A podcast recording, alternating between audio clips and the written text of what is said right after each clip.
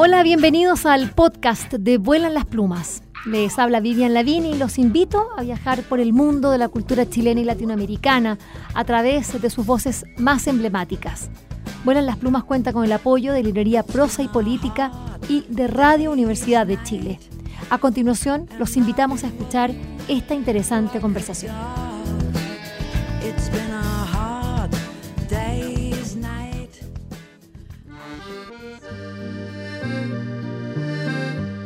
La primera línea está compuesta por hombres y mujeres, estudiantes de secundaria y universitaria, pero también por niños, niñas y trabajadores. Son de Santiago y de regiones. Hay hijos e hijas de uniformados, mapuche, niños y niñas del Servicio de Protección de la Infancia, Sename, e hinchas de los diferentes equipos de fútbol del país. Su estética recuerda al anime, los superhéroes y la cultura mapuche, entre otros.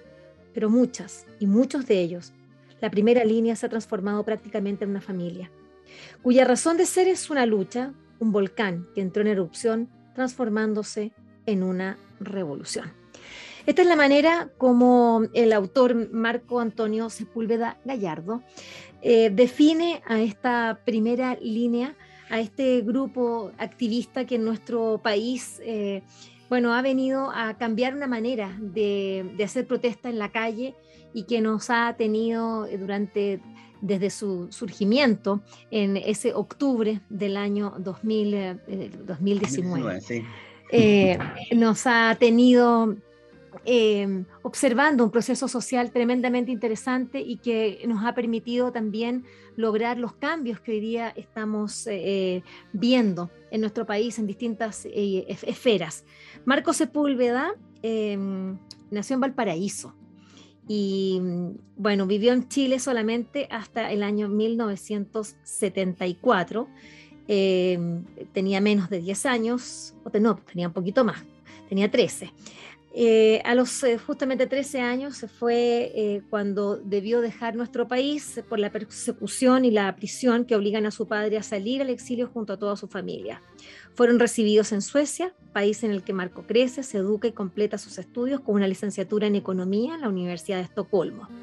Complementariamente, él es un fotógrafo y por eso está en Volan las Plumas, porque ha sido esta su oficio, su, su oficio lateral, como lo diría Gabriela Mistral, el que le ha permitido eh, encontrar una voz y relatar esa misma realidad que él descifra en cifras, eh, descifra a través de, eh, procesos o económicos, también a través de imágenes. nos presenta Primera Línea Chile, un libro editado por ocho libros, ediciones o editores, un libro espléndido, de una factura bastante elegante, eh, y que, bueno, que con toda la dignidad que merece el tratamiento de uno de los fenómenos sociales eh, más eh, importantes del último tiempo, lo, lo, podemos conocer a través de este libro. Así que bienvenido, Marco Sepúlveda, a Vuelan las Plumas. ¿Cómo estás? bien, muchas gracias, Vivian. Bueno, yo ya, decía, tú eres un, hijo del exilio, de hecho perteneces a, un grupo que se llama Hijos e Hijas del Exilio, y, para ti el, regresar a Chile como opción, como fue hace unos años atrás, eh, fue para venir a observar, a, venir a mirar y ser parte de algo que a ti se te privó de, chico, que era algo tan natural como es vivir en el país en el que uno nace. Eh, y vivir por opción, digamos. Em, esta, este libro, Primera Línea, es, eh, habla de un compromiso tuyo y de un, y de un amor profundo por, por, nuestro país. Yo quiero que nos cuentes cómo eh, surge en ti la idea de, porque una cosa es retratar la protesta social, después poder retratar este Chile nuevo, pero otra un poquito eh, eh, más radical, una opción bastante radical, es irse a la primera línea y estar allí durante meses fotografiando y, conviviendo con quienes son parte de esa gesta. Sí, mira, Vivian, eh, esta historia se remonta un poco a... yo vine por primera vez a Chile el año 88-89, vine a documentar el plebiscito eh, en esos entonces eh, yo ya me topé, eh, con la represión previo al plebiscito. fue una gran represión que hubo, muchos muertos, hubieron muertos también, asesinatos. y yo vine a documentar el plebiscito. Posteriormente, bueno, volví a Suecia, el país donde yo vivía y estudiaba. Y el año 96, después que me gradué, decidí volver a Chile, pero el gatillante fue el plebiscito del 89. Ahí fue cuando yo dije, yo quiero volver a Chile, siempre quise volver, pero ahí es cuando ya me lo, me lo, lo planifiqué. Y, y, volví el año 96 a Chile. Eh, por suerte, bueno, tenía trabajo como consultor. Eh, todo el tiempo trabajé en eso, pero siempre estuve sacando fotografías, siempre. Para el 18 de octubre yo estaba en Estocolmo visitando a mi hijo y fue terrible ver a través de los medios de comunicación lo que ocurría en Chile. Ver a los militares en la calle me generó mucho miedo, me generó, me sentí muy mal, muy mal. Así que inmediatamente, bueno, él volví a Chile y apenas llegué a Chile, eh, me fui a buscar, me tomé mis cámaras fotográficas y me fui a la calle a, documentar lo que ocurría. Eh, de inicios, me tomó dos, tres días eh, saber qué es lo que iba yo a documentar, porque la verdad es que uno salía a las calles a tomar fotos por todos lados y la verdad es que no tenía claridad a qué le estaba tomando fotos y para qué. Y, y, esas preguntas me las hice, ¿no? Gracias a mi compañera Elena Hidalgo, que nos sentábamos, yo volvía a las protestas, llegaba a la casa y decía, mira, me pasa esto. Y finalmente, eh, conversando con ella, decidí, y le conté de una vez que estuve ahí en primera línea, sacando fotos y vi una cosa terrible. Y yo le conté a ella lo que pasaba ahí. Y ahí ella me dijo, pero bueno, entonces documenta eso. Sí, le dije yo, pero es peligroso. Bueno, me dice, con cuidado, ¿no? Eh, bueno, y ahí empecé yo a a empezar a meterme ahí en primera línea y documentar. Al inicio no fue fácil porque los jóvenes, por supuesto, desconfiaban de mí.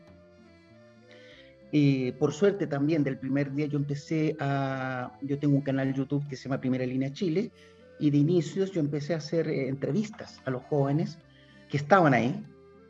Y después, bueno, eh, la verdad es que cuando estaba ahí en primera línea mi pasaporte era mi canal porque cada vez que me preguntan quién era yo, porque además me preguntaban porque andaba yo con casco, cámara GoPro, mascarilla, o sea, no se veía quién era yo. O sea, ahí nadie se reconocía, la verdad. Entonces, y ahí me preguntaban, entonces yo les mostraba mi canal YouTube, les decía, mira, este soy yo, y ahí me dejaban estar. Ok, y lo habían visto mucho de ellos el canal, ¿no? Así que ese fue mi pasaporte para estar ahí. Eh, fue eh, bueno, a mí me tocó ver cosas terribles también, ¿no? Pero, eh, pero era necesario estar ahí porque la verdad es que yo lo que yo veía ahí, estos jóvenes luchar, porque además recibían solamente ellos, ¿no? Yo nunca vi a ellos lograr agredir a un carabinero. O sea, tiraban piedras, pero las piedras les llegaban al guanaco, les llegaban al zorrillo, el carabinero estaba mucho más lejos el momento donde el único momento cuando podría haber ahí un encuentro cuerpo a cuerpo era cuando Carabinero el Piquita atacaba a los jóvenes para tomar los detenidos. Y ahí en ese momento es cuando se podía generar algo, pero ellos estaban completamente armados, o sea, no, había por dónde poder agredir a un carabinero, o sea, era al revés, carabinero agredía a los jóvenes.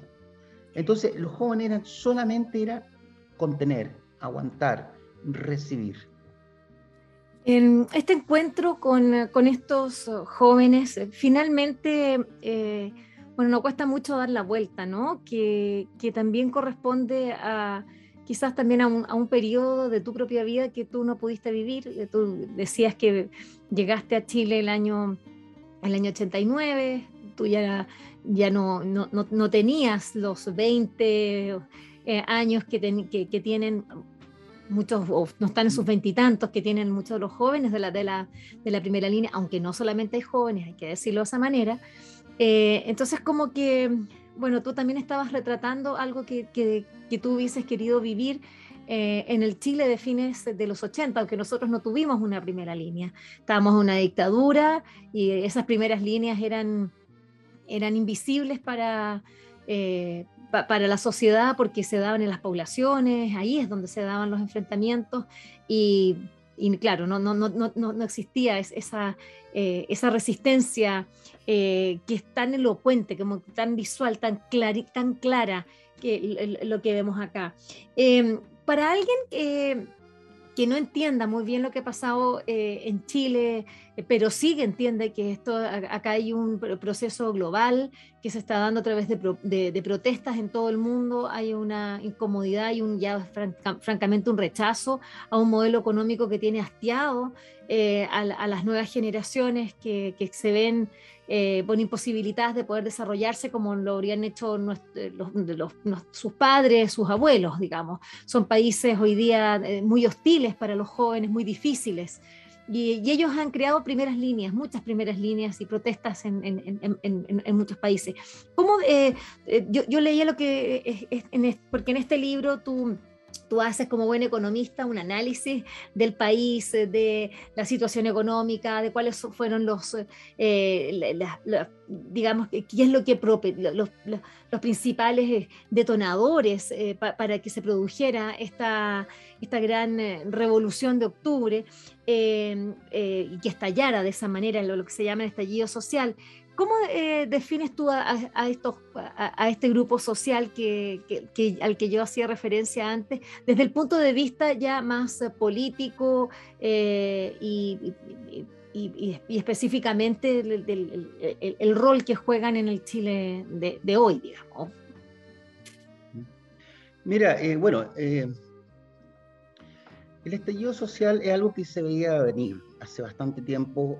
ahora, la forma no se sabía Chile ya llevaba mm, varias protestas, empezando el 2009, ¿no? Eh, los jóvenes estudiantes eh, por una educación gratuita y de calidad, eh, no al mercantilismo de la educación, ni tampoco de la salud, no a la AFP. O sea, se venía diciendo hace mucho tiempo que el malestar que hay en este país, ¿no? Y bueno, y eso eh, en definitiva tenía mucho que ver con el modelo que hoy en día eh, imperante, el modelo imperante que hay en Chile, donde es un modelo que no solamente en Chile, en todos los países eh, occidentales está este modelo, mayoritariamente, y es un modelo que ah, beneficia el poder de concentración del capital a tal punto que posteriormente compran todo lo que puedan, todo, todo hasta los políticos, los congresos, o sea, es impresionante la concentración de poder que hay en algunos pocos personajes. Y, eso gracias al modelo que hoy, con el modelo en Chile, por ejemplo, eh, que durante la concertación fue que se vendieron la mayoría de, de los bienes del Estado. Y la fueron tomando estos capitales privados que se hicieron de estos bienes del Estado a un precio irrisorio. Y finalmente, ahí tenemos los servicios básicos en este país, son los que hoy en, antes del Estado, hoy en día son privados y son los que abusan de la gente de diferentes formas, a través de las comunicaciones, a través de los servicios, no sé, el agua, la electricidad, la educación, la salud. O sea, es impresionante y, y la gente ya se aburrió de eso y no quiere más ya están hastiados de este modelo que no les otorga ningún beneficio.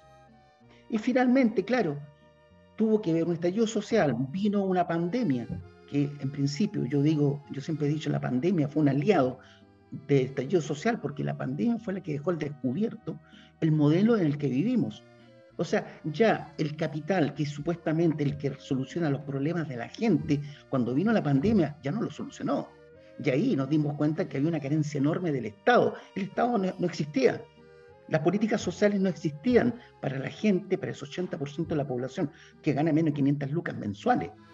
Ese 80% de la población que está en FONASA, ese 80% de la educación que no tiene acceso a la educación, eh, a no ser que tenga dinero. O sea, ese 80% que está en el retail, en la banca del retail, y no y le sacan la cresta en los créditos, a comprar un televisor que le cuesta, no sé, 500 mil pesos, a la vuelta de dos años le está costando un millón. Entonces, todo es abuso.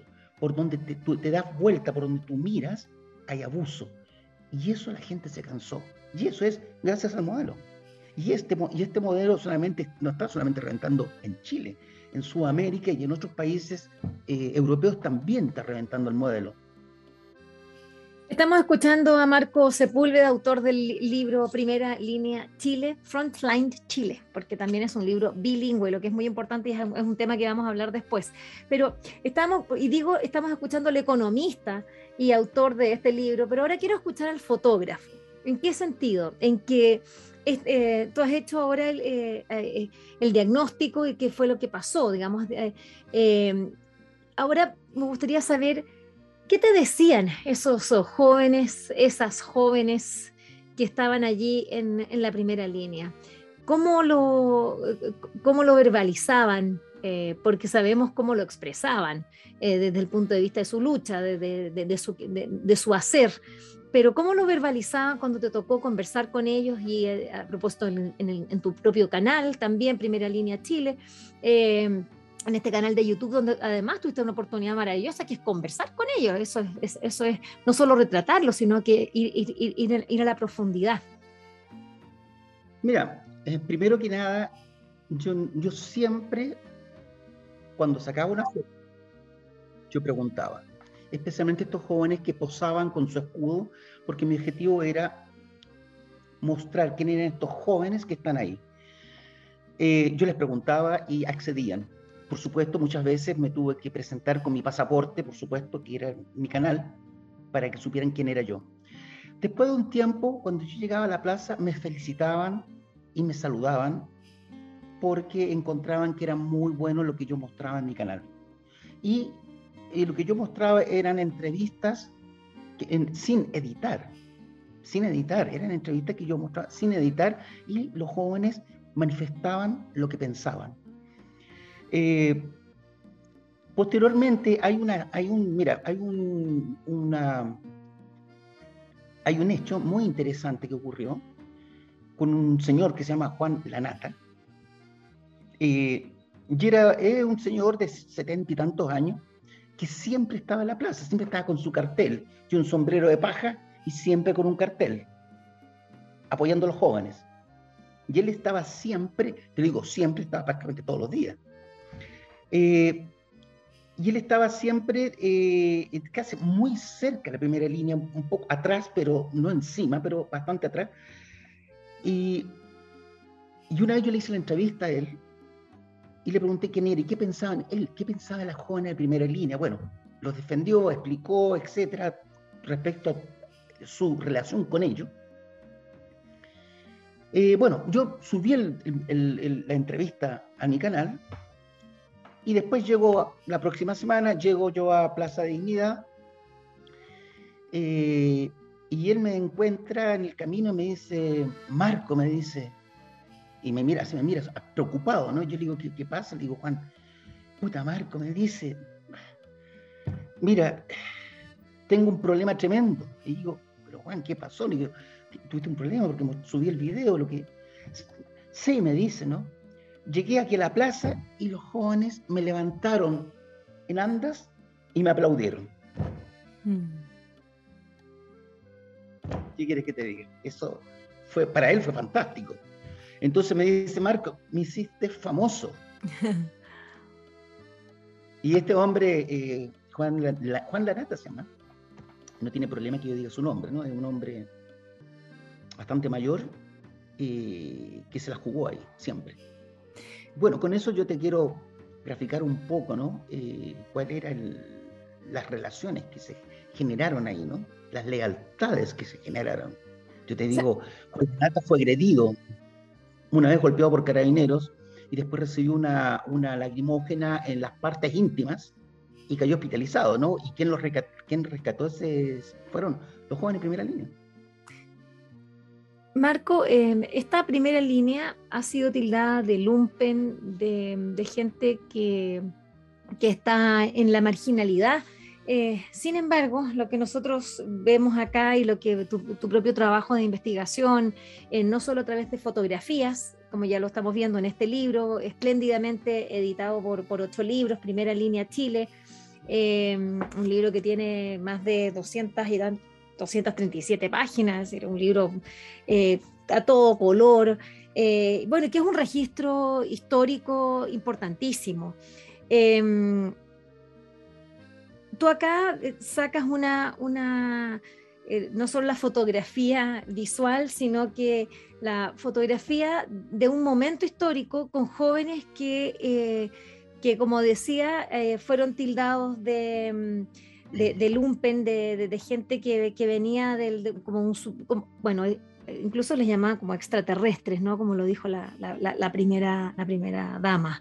Eh, me gustaría que hablaras un poco porque es interesante por, los efectos de la entrevista, que nos cuentes eh, de, manera así como eh, hacer una panorámica. ¿Qué tipo de personas habían ahí? ¿Cómo, eran estos jóvenes? ¿Qué hacían? ¿Qué edades tenían? ¿De, dónde venían? ¿Qué profesiones o no sé, qué, estudiaban? ¿Cómo eran? Mira, bueno, la primera línea mayoritariamente eran muchos estudiantes. Eh, y no lo digo eso por, lo digo porque en mi experiencia, eh, cada vez que yo hacía um, una entrevista, eh, buscaba a alguien mm. y ahí en el momento que hacía la entrevista me enteraba que era estudiante o era empresario, un empresario.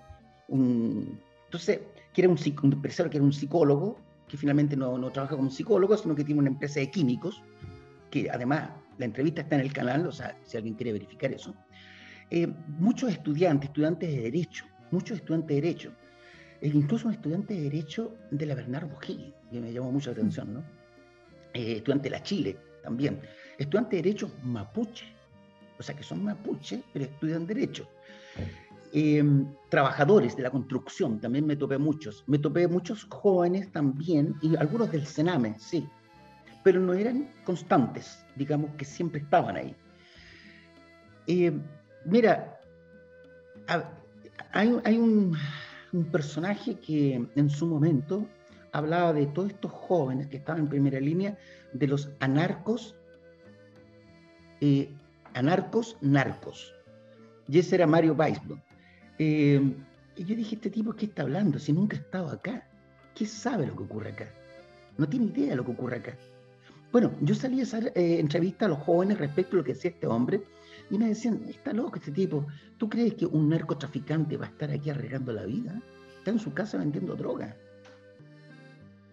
Entonces, em, y los medios de comunicación en Chile, todos los medios de comunicación, escritos y los tradicionales, la televisión, el objetivo fue todo el tiempo criminalizar el movimiento social. Y sí, hubieron saqueos, pero no fue la primera línea. Los saqueos eran gente, otra gente que venía en grupo y que veían la oportunidad de robar, bueno, lo hacían, pero no eran jóvenes en primera línea con los escudos robando. No. Exacto. Primera línea tenía un objetivo claro y era contener para que carabineros no accediera al espacio donde estaba la masa de gente manifestándose. Ese es el objetivo de primera línea. Entonces, la, primera línea no se movía a otros espacios a robar. Nunca lo hizo. Yo soy testigo de eso. Yo vi saqueos, sí. Por la Alameda, yo vi saqueos en algunos lugares. Pero ven a saber quiénes eran. Mm. ¿Quiénes eran? No olvidemos que también hay muchos videos de saqueo, por ejemplo, carabineros llenando vehículos con televisores. Bueno. Eh, Marco, una de las características eh, que, ha tenido el proceso eh, político reciente es eh, bueno, el que las mujeres hemos, hemos, sido visibilizadas, en la marcha de más de un millón de mujeres en ese marzo a, comienzos de la pandemia del 2010, 2020. Marzo 2020 fue muy importante. Y bueno, de hecho, tú acá tienes a, una chica, eh, a una joven en, la portada y la contraportada de este libro. Y la lucha feminista también fue importante. ¿Qué rol jugaron allí en la primera línea? Porque uno puede pensar que es como...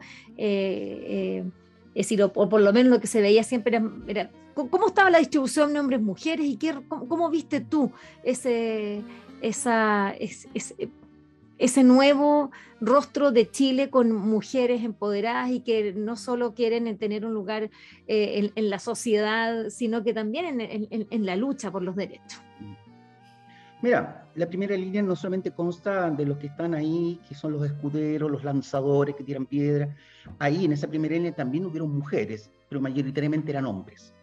Pero más atrás había muchas mujeres cooperando con estos jóvenes. Por ejemplo, recolectar piedras para llevarlos al frente. Eran mujeres, muchas. Em, por ejemplo, eh, los socorristas, muchas mujeres. Em, eh, las, los que te ayudaban a, aliviar, aliviarte los ojos, la respiración eh, de las lacrimógenas, y que andaban con unas botellitas con agua, con mezcladas con eh, jugo de laurel, no sé, no me acuerdo bien las mezclas que hacían, eran mayoritariamente mujeres. Mayoritariamente eran mujeres. Las mujeres que alimentaban a estos jóvenes que estaban ahí, porque eran horas. Yo te digo, yo llegaba ahí a las 3 de la tarde, 4 de la tarde, y esto era hasta las 10 de la noche, 11 de la noche. Entonces eran horas que estaban ahí y que había muchas mujeres, mamás de esos mismos jóvenes que estaban ahí, que llegaban con comida gratis. ¿Y quién repartía la comida?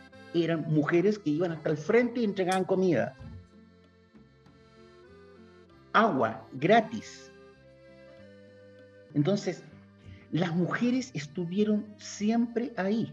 Mm. Y finalmente llegaba la noche. Si uno mira, muchas mujeres eran las que usaban el láser con el puntero láser, ellas andaban con el puntero láser para todos lados para enseguecer a los carabineros para que no pudieran actuar contra estos jóvenes. Entonces, las mujeres siempre estuvieron ahí.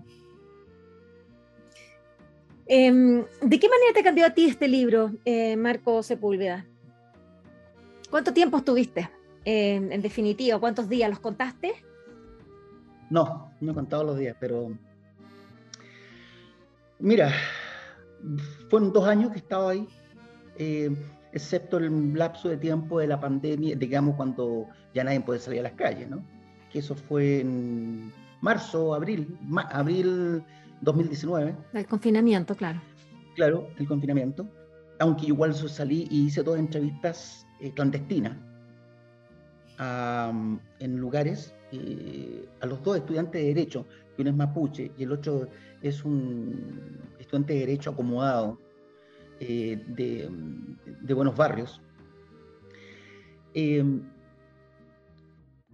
la verdad, estuve ahí no sé cuánto tiempo, mucho tiempo, pero... Discúlpame, la pregunta era... Básicamente, ¿cómo te cambió a ti esto? Ah, bueno, em, Mira, una de las cosas que me, me, desilusionó mucho, eh, en su mayoría, en su mayoría casi todos los partidos políticos, eh, porque nos abandonaron en las calles. De inicio, al último, ahora último, se subieron al carro, ¿no?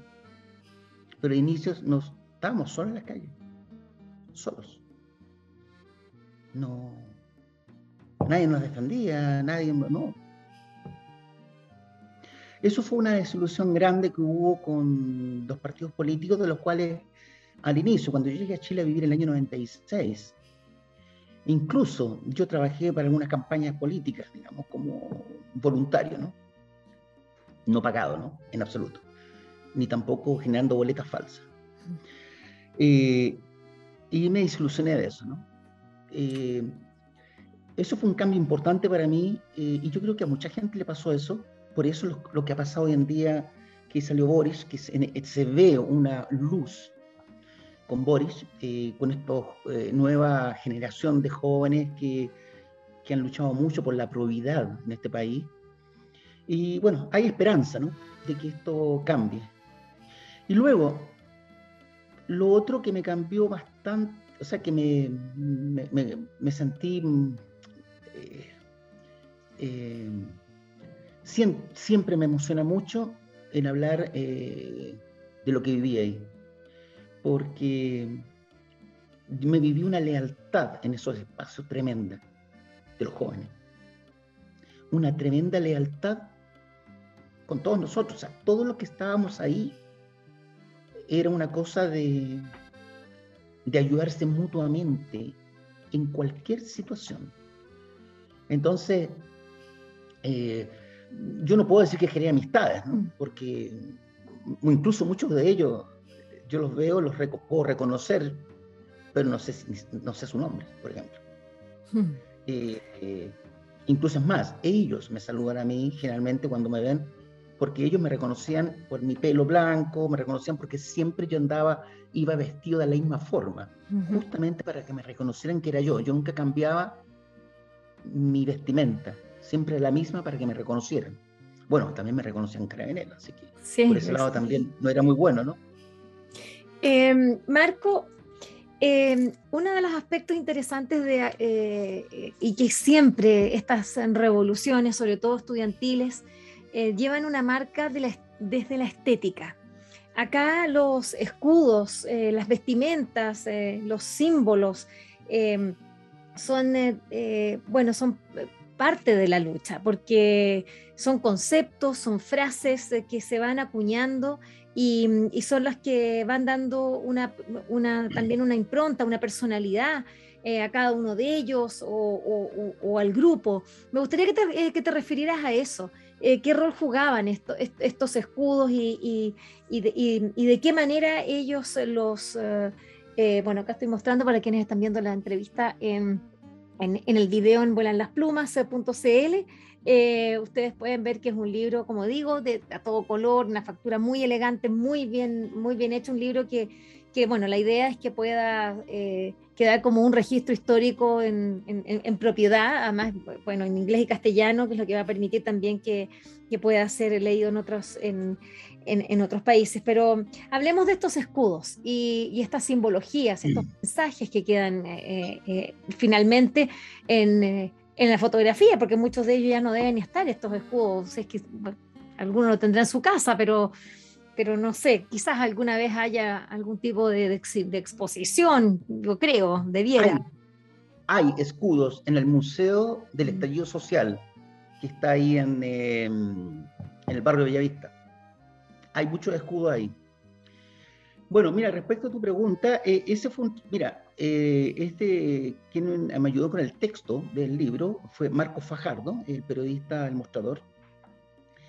Eh, con él tuvimos un arduo trabajo para poder identificar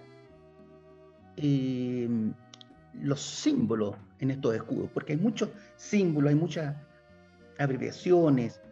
Claro y, tuvimos que investigar y buscar para poder ponerlo en, el libro. y, en el libro está, están todas. Pero nos tomó mucho tiempo encontrar esa información. Y una de las informaciones, por ejemplo, en mi caso, uno de los escudos que más me costó encontrar es un escudo que sale unas líneas verticales que cruzan, que se parecen mucho a las líneas, por ejemplo, del cultrún mapuche pero no era el cultum, ese no, ese mapuche, sí. Bueno, y ese, por ejemplo, ese, ese, ese, ese escudo que mostraste ahí, eh, este, es, él es, él es el, el, el, estudiante de Derecho mapuche. Y él tiene atrás, escribe atrás del escudo, tiene un montón de texto en mapudungú. Bueno, entonces, pero uno de los escudos que te digo yo y no lo encontraba hasta que al final lo encontré. ¿Y sabes dónde? En la cultura vikinga. Mira. Y claro, lleva un símbolo que lo usaban los vikingos, que se lo dibujaban aquí en la frente para generar terror al enemigo.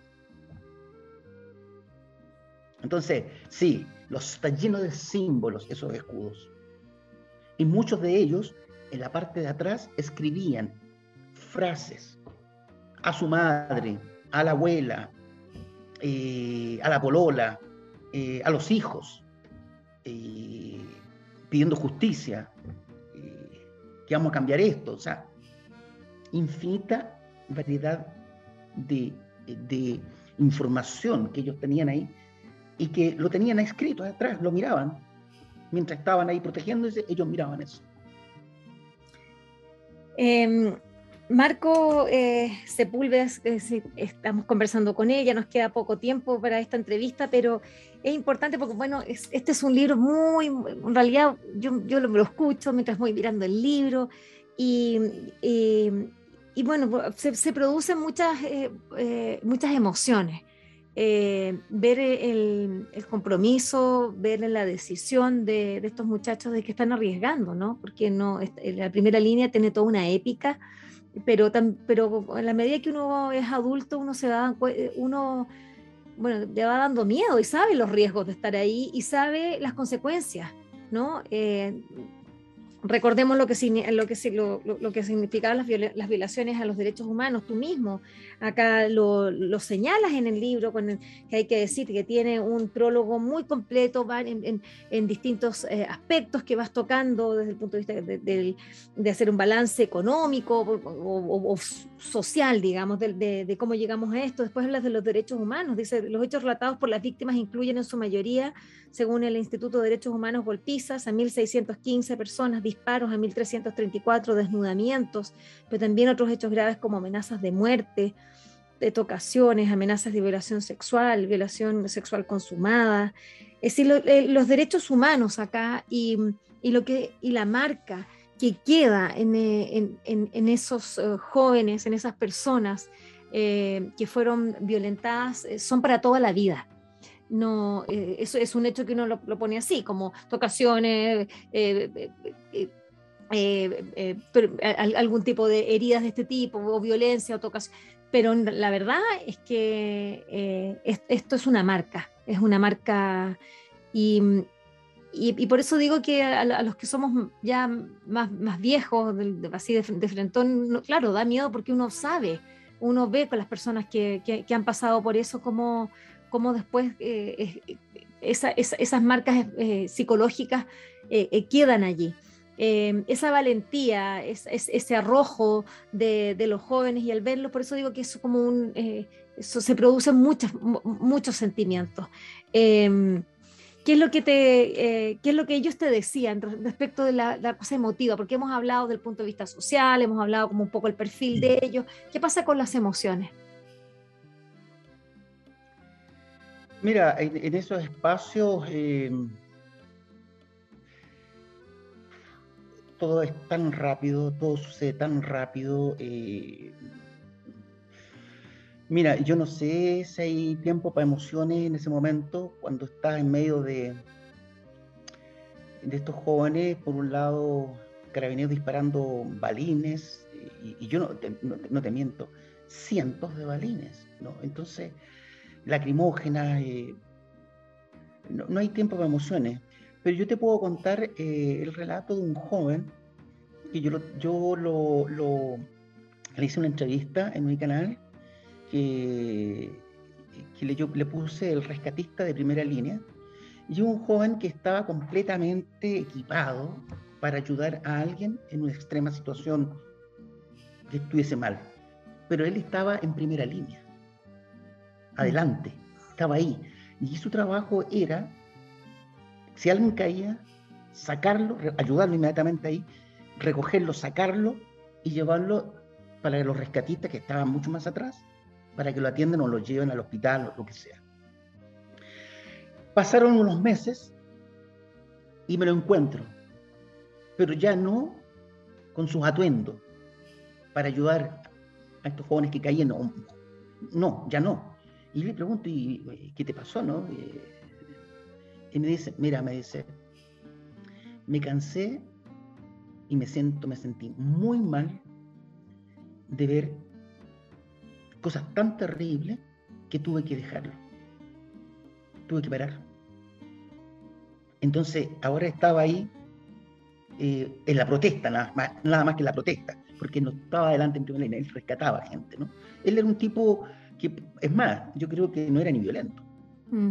nada, sino que él rescataba gente, pero se cansó de ver tanta violencia y ver tanta gente maltrecha, herida, mm. que el tipo dijo, no, no, incluso me hizo una descripción de una cosa que, que no lo puedo decir acá porque es terrible, ¿no? Eh, que le tocó ver y que dice ahí, eso fue que la gota que rebalsó el vaso y le dijo, ya, paro, porque me estoy sintiendo mal acá adentro. Claro, sí, esas son las heridas que van quedando allí eh, en, las emociones, eh, desde el punto de vista psicológico, que, bueno, para toda esta... Eh, este grupo humano que estuvo allí y la generación que los acompañó también, porque hay algunos, como dices tú, claro, no está la primera línea, pero otros están acá, están ayudando, apoyando, otros están yendo a la protesta, pero, pero finalmente hoy día, debido a las redes sociales, esto lo van viviendo de manera vicarial. Eh, eh, pues que no hayas estado en la primera línea, pero, pero, pero sí está, está la emoción está, y también las consecuencias que eso significa para, una generación. Eso está por verse todavía, eso es una historia que todavía nosotros no, hemos escrito, pero a la que estamos eh, tremendamente atentos. Eh, cuéntanos de este, finalmente del libro. Eh, bueno, se hizo una presentación, lo presentaste acá en Santiago de Chile. Em, fueron los, chicos de primera línea, de la primera línea, se los regalaste el libro. Eh, bueno, lo que habla, lo que habla de, un trabajo muy honesto, de lo que habla de que, insisto, esto es un, eh, eh, esto es un registro histórico, patrimonial, de un momento de nuestra historia y, como nunca antes, yo creo que las posibilidades que tenemos hoy día de ir haciendo ese registro prácticamente en el minuto en que está sucediendo, bueno, es un, es, un, privilegio y sobre todo editarlo con esta factura eh, es un, doble privilegio. Cuéntanos cómo el derrotero que, ha tenido este libro y lo que viene. Mira, eh, bueno, este libro, la verdad es que eh, divagué por varias editoriales presentando el proyecto y la mayoría no pudieron ayudarme porque tenían otros proyectos en, carpeta y, que, yo lo quería esto para el 18 de octubre pasado. Entonces, Em, y había muy poco tiempo. así que finalmente eh, llegué a ocho libros por un contacto. El contacto me lo dio Marco Fajardo del Mostrador. Hablé con María José Tomás de ocho libros. Le pedí una reunión y les presenté el libro. Les presenté, me presenté, les, llevé unos videos, les mostré quién era.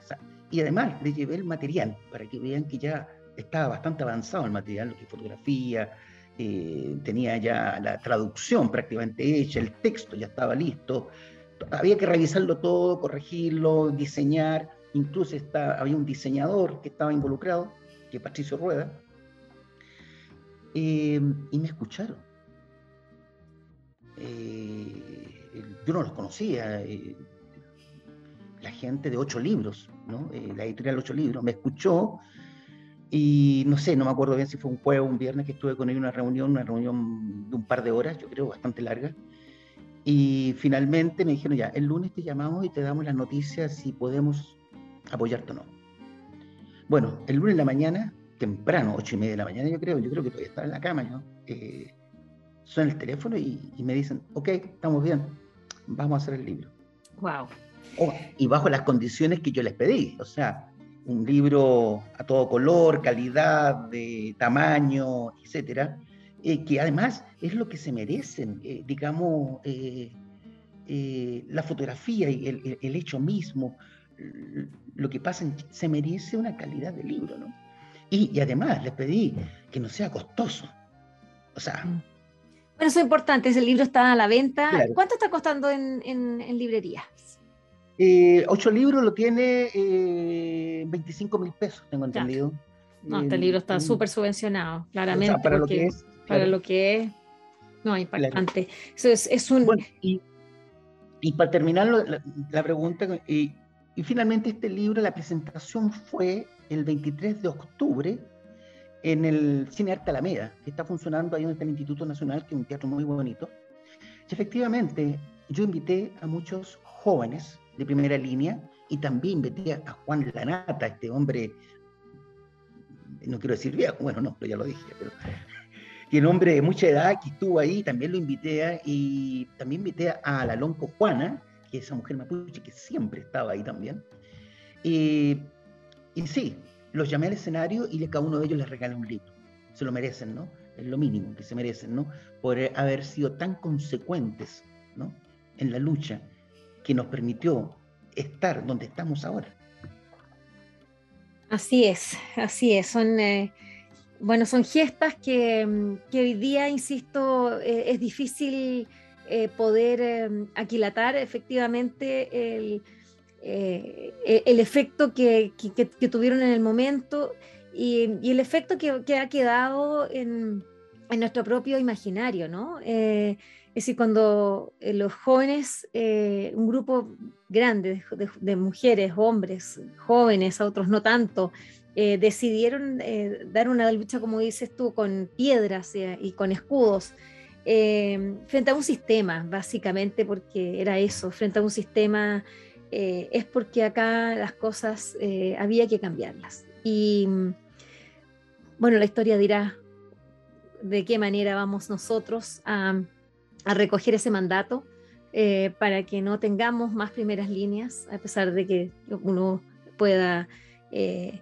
pueda ver en ese gesto y, agradecer, porque claramente ellos son los que, los que estaban dando cuenta del hastío, los que estaban dando cuenta todos los días de que esto no se iba a acabar, de que no iba a ser como siempre como una simple eh, una protesta y que al otro día seguíamos igual y vamos a los moles y sigamos consumiendo que no pasa nada. No, sí pasa, sí pasa porque están ellos, porque hoy día tenemos un presidente eh, que, tiene una, juventud, una mirada que, esperamos recoja todo eso y pueda cambiar eh, lo que es todo lo que haya que hacer, todo lo que haya que hacer. Y a propósito de ocho libros, este, este libro, Primera Línea Chile, eh, Frontline Chile, de Marco Antonio Sepúlveda Gallardo, se inserta también en esta también de esta entrevista que hiciéramos eh, eh, la semana pasada a Lucas Urenda con paracetamol e ibuprofeno, un espectacular libro de fotografía. También otro espléndido libro, eh, Nuestra Urgencia por Vencer, nada menos que de Kena Lorenzini y Cynthia Schufer, también editados por ocho libros. Es decir, todo es una línea de algunos de los libros de fotografía esplendamente eh, editados y que ya sabemos están muy subvencionados a precios para que puedan estar allí en las manos de quienes tienen que estar, que son los jóvenes. No son libros de coffee table book, no son para que estén allí en, eh, de, muestras, son libros para que, para que sean verdaderamente vistos con los ojos, vistos con el corazón, con los oídos, con eh, las lecturas que vamos a tener de esta realidad. Quiero agradecerte, Marco, esta entrevista, esta conversación eh, y también agradecerte tu trabajo, tu arrojo, tu compromiso, eh, con, una historia que, estamos viviendo hoy día y que un capítulo maravilloso, lleno de esperanza, eh, pero gracias justamente a personas como tú que tuvieron la, fuerza, la visión, eh, la valentía de poder, incluso temeridad, para haber estado allí en esa primera línea acompañándolos con una cámara. pero, pero también tú fuiste parte de la primera línea, como, como lo dices acá, estábamos allí, estábamos solos, eras parte de esa primera línea. Eras el, eras el fotógrafo, pero eras, eh, eras eh, eh, esos ojos que nosotros necesitábamos para, para poder mirar. Así que muchas gracias. Bueno, Viviana, muchas gracias. y bueno, hasta pronto, ¿no? Esperamos. Muchas gracias. Que tengas un, que tengas un gran 2022. Esperamos que sigas con muchas fotografías, esperamos que no sean eh, de violencia, sino que fotografías de ese nuevo Chile que nosotros estamos tan deseosos de empezar a construir. Espero que esta conversación les haya gustado y recuerden que la escucharon en el canal de Vuelan las Plumas pueden acceder al material que hemos producido desde el año 2002 en www.vuelanlasplumas.cl y seguirnos a través de nuestras redes sociales en Facebook, Twitter e Instagram. Este programa cuenta con el trabajo en sonido de José Rojas y de Isidora Cesnich en la producción digital. Soy Vivian Lavín y les agradecemos su atenta escucha.